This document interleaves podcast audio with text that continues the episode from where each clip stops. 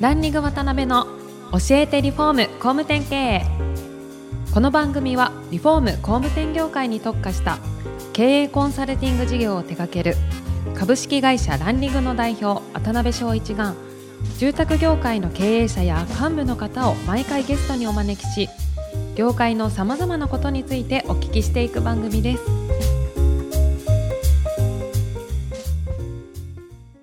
皆さんこんにちは。さあ今週も始まりましたランリング渡辺の教えてリフォーム工務店経営第224回目アシスタントの泉ですパーソナリティの渡辺翔一です。渡辺さん今週もよろしくお願いしますよろしくお願いします。小林さん、今週もよろしくお願いします。はい、よろしくお願いします。前回小林さんの荒川時代の、足立区時代の お話から、まあいろいろ、あの、楽しいお話聞けたんですが、まあ今回まずあの、今現状ですね、リモデル店さんの経営指導であったりとか、まあそういったやられていらっしゃる役割の部分とか、あと活動の概要の部分なんかを簡単にお聞かせいただけたらなと思います。はい。はい。そうですね。今は本当にあの、リモデル営業推進部っていうところに所属しておりまして、はいそこで住宅リモデル営業推進とか、まあ中にあるんですけど、はい。だから基本は彼らがどちらかというと足元、うん。はい。今、東都ではあの安心リモデルっていうですね、ものをこう進めてるんですけど、はい。それはそれとして実務として彼らやって、私はどちらかというと、この業界の5年、10年先うん。のことを見据えて、新しいものって言ったら変ですけど、今の業界に役立つようなこととか、はいそんなものを、うん、まあ、インキュベートって言ったらすげえかっこいい言い方なんですけど、見つけてきて、はい。ちょっとこうトライアルをしながらうん。形にして、それをこう、コンテンツとして、出していくみたいなところをこう、粛々とやってます。うん。はい。例えばそういうインキュベとしてっていうところの中で、最近こう手掛けられてることでここはちょっと形にしたいなとかっていうものってありますか？そうですね。まあ、私は逆に自分がやりたいと思ってることよりは、はい。うんとこの業界の方々といろいろこう、お話をさせていただいて、はい。課題感とか、うん。もっと皆さんがもうこんな風になったらいいよねみたいなところから見つけるんですけど、今やっぱり聞かれるのは、はい。やっぱり後継者のお話であって、どね。やっぱり後継者不足ですよね。うんとか、やっぱり職人不足であったりとか、はい。やっぱりあと人材採用から人材育成ですね。特にだから聞かれるのは多店舗店の方なんかは、はい。そのリーダークラス、要は管理職と呼ばれる人とか幹部、はい。この人たちをもっとしっかりとこううん。育成していきたいとかっていうお話がすごく多くてですね。なるほどなるほど。そのあたりの、うんやり方って言ったら変なんですけど、うん。うん皆さんにもっと分かりやすく、うん。だから研修の形態であったりとか、はい。物事の考え方であったりとか、まあそんなことをやっぱり形にしていかないといけないなと。まあそこは変な話、うちの上層部の方からも、はい。やっぱりそんなことをちょっと考えろと。いうことを言われてるんで、うんまあそんなことを今ちょっとご協力いただきながはい。ら一緒に進めてるっていうのが今ですかね。はい。まあ要するに人の部分のところですよね。そこが最近多いですね。なるほどなるほど。まあそのあたりのちょっと細かいというか詳しいお話は次回ですね、はいあの少し突っ込んでお聞きしたいなとは思うんですが、はい。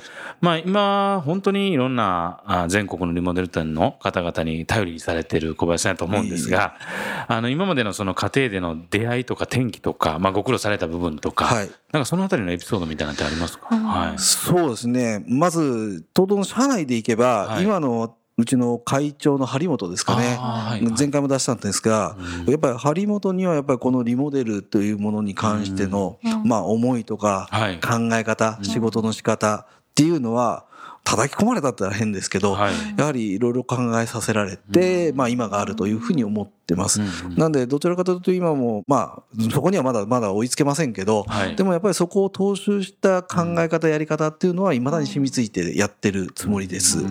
で、もう一つはやっぱり外部で行くんだったら、はいまあもう今亡くなってしまったんですけど、うんと水口健二先生っていう方がいらっしゃって、この方にやっぱりあのマーケティングとはかいっていうところを非常にこう叩き込まれて教えていただいた方。なんでそこがやっぱり私のはい今のベースになってるようには思ってます。なるほどねはい。なんか、もしエピソードとかあればお聞きしたいんですけど、なんか会長にこう、の会話の中で、はい。やっぱり今でも印象に残ってる、こう、大事な言葉とか、はい。なんかそういうのってあれば。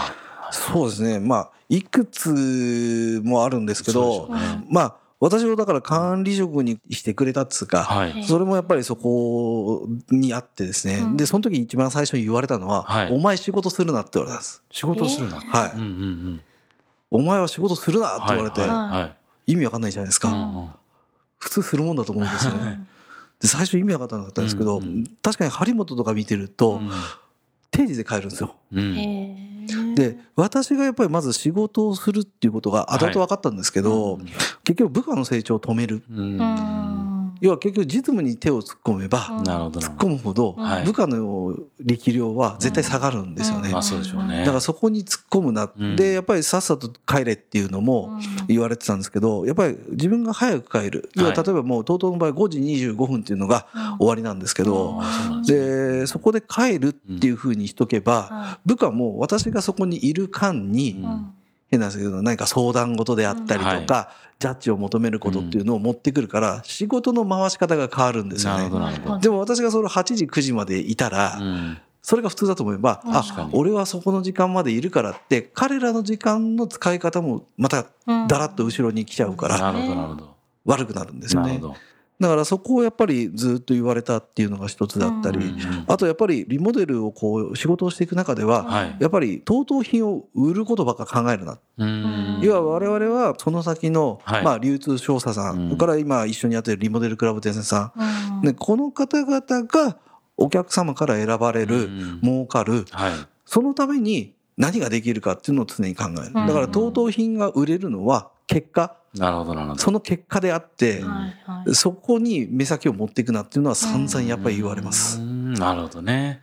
やっぱそこの意図が見えちゃうとね、やっぱり本当の意味で繋がれないですよね。うなんで私もだからそこはずっとやっぱり意識をしてやってきてるつもりだしうんだから当等品を売るというよりはその先のお客様に対して元請け業者さんやね流通商社さんが選ばれるためにうん。何が必要なのかうん。何がねしてあげられることって言ったらちょっとね上から目線で失礼かもしれないですけどあるのかっていうのを常にやっぱり考えて。うんやるようには意識はしてます。なるほどね。はい。まあそういうこう出会いがありながら今に至るわけなんですが、はい。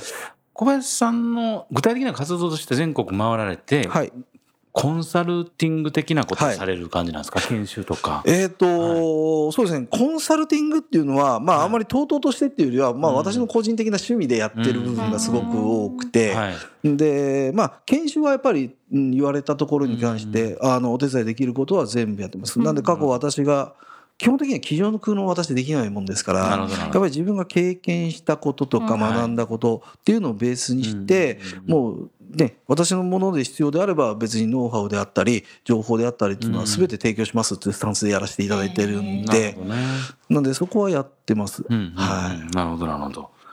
まあ、あの、本当たくさんの中小の経営者にお会いになられてると思うんですけど、その中でこう、印象的な出会いとか、なんかはい学びになったなみたいなことって、まあ、社名出せるかどうかはそうですね。喋り出すとあれですけど、うん。やはり、なんでしょうね。うんと、私は会社の大小関係ないうんなっていうのは思ってます。うん。やっぱり特に経営者の方っていうのは、やっぱりいろいろ思いを持ってうん。やられてて、やっぱそこにやっぱりすごい私も共感するところがたくさんあったり、学ばせてもらったり、だから会社がでかい経営者だから素晴らしいとかっていうよりは、やっぱり経営者っていうものは会社一つを背負ってますから、そうですよね。だから私がよく言うのは TOTO みたいなこう大きな会社で役員やってるより一つのこう中小企業の経営者の方が俺はよっぽど大変だと思うし、うん、よっぽどすごいし素晴らしいなって私はずっと思ってます。まあそれはもうさっきのね会長の張本であったり、うんまあ私のその恩師っていうか師匠であるそのみいない水口健二さんはい。からですねそこはもうそういう教わり方をしたんで、うんそこは常にやっぱりそういう見方でリスペクトをしてますね。なるほどね。はい、だから誰がっていうことよりは、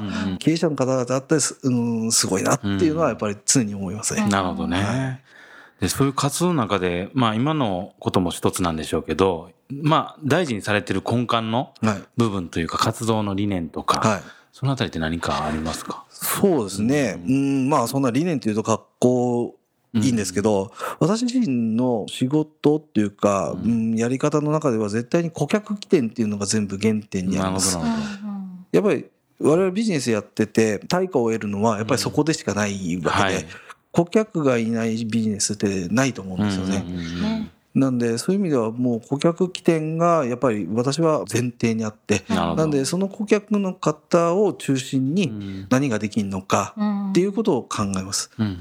ただ先ほど言ったようにそのお客さん目の前にいるお客様うんを対象じゃなくてそのお客様の先顧客の顧客を見るようにしてます。なるほどなるほど。結局この方がここのお客様を選んでくれなかったらはい。商売として成り立たないじゃないですか。確かに。そうするとこのね手前にいるお客様が先のお客様からどう選ばれるのかうんっていうことを常にやっぱ考えるようにはしてます。なるほどね。はい、それはだから先ほど言った水商売の時に、はいはい。うん、教えていただきましたね。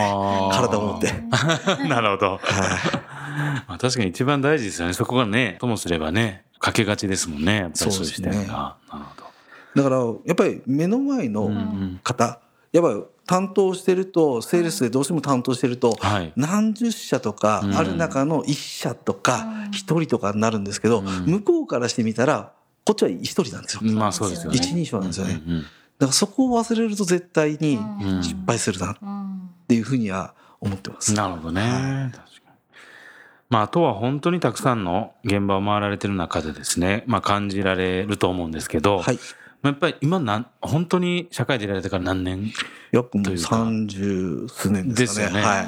で、リモデルのね、支援活動されてるのも相当な年数経たれてると思うんですけど、はいまあその中でやっぱり時代がかなり大きくはい変化してきてると思うんですね。はい。まあそういう中で一番やっぱり就任された当時からは、ああ、ここはやっぱり時代変わったな、みたいに感じられる部分って何かありますか？はいそうですね、はい。変わってきたのはやっぱり一つはやっぱり先ほどから出てるお客様のニーズであったりとか、うん。やっぱりお客さんのその知識レベルがやっぱり変わったと思ってます。やっぱり情報をたくさん得られる手段も今ありますんで、そうですねだからそういう意味ではお客様がだんだんだんだん、失礼な言い方すれば頭が良くなってきた。うん、っていうことですね。ですねうんうんだからそこにやっぱり我々はついていかなきゃいけないっていうところは、うん、出てきたのと、やはり昨今でいけば、はい働き方改革ですか、うんうんうんここによってのその時間、うん生産性、うんこういったところをすごく意識をうんするように皆さんなってきたなっていうのは感じます。なるほどね。はい。具体的にあれですかね、この番組聞いてられる工務店さんとかリフォーム会社さんが、はい。まあ例えば消費者のそういう賢くなった消費者に対応するために、はい。一番何をこう主眼においてはい。日々営業していかなきゃいけないとかっていうポイントってありますかね？そうですね。はい。まあお客様がいろいろ勉強されてると言いながらも、うん。やっぱりプロの視点って、はい。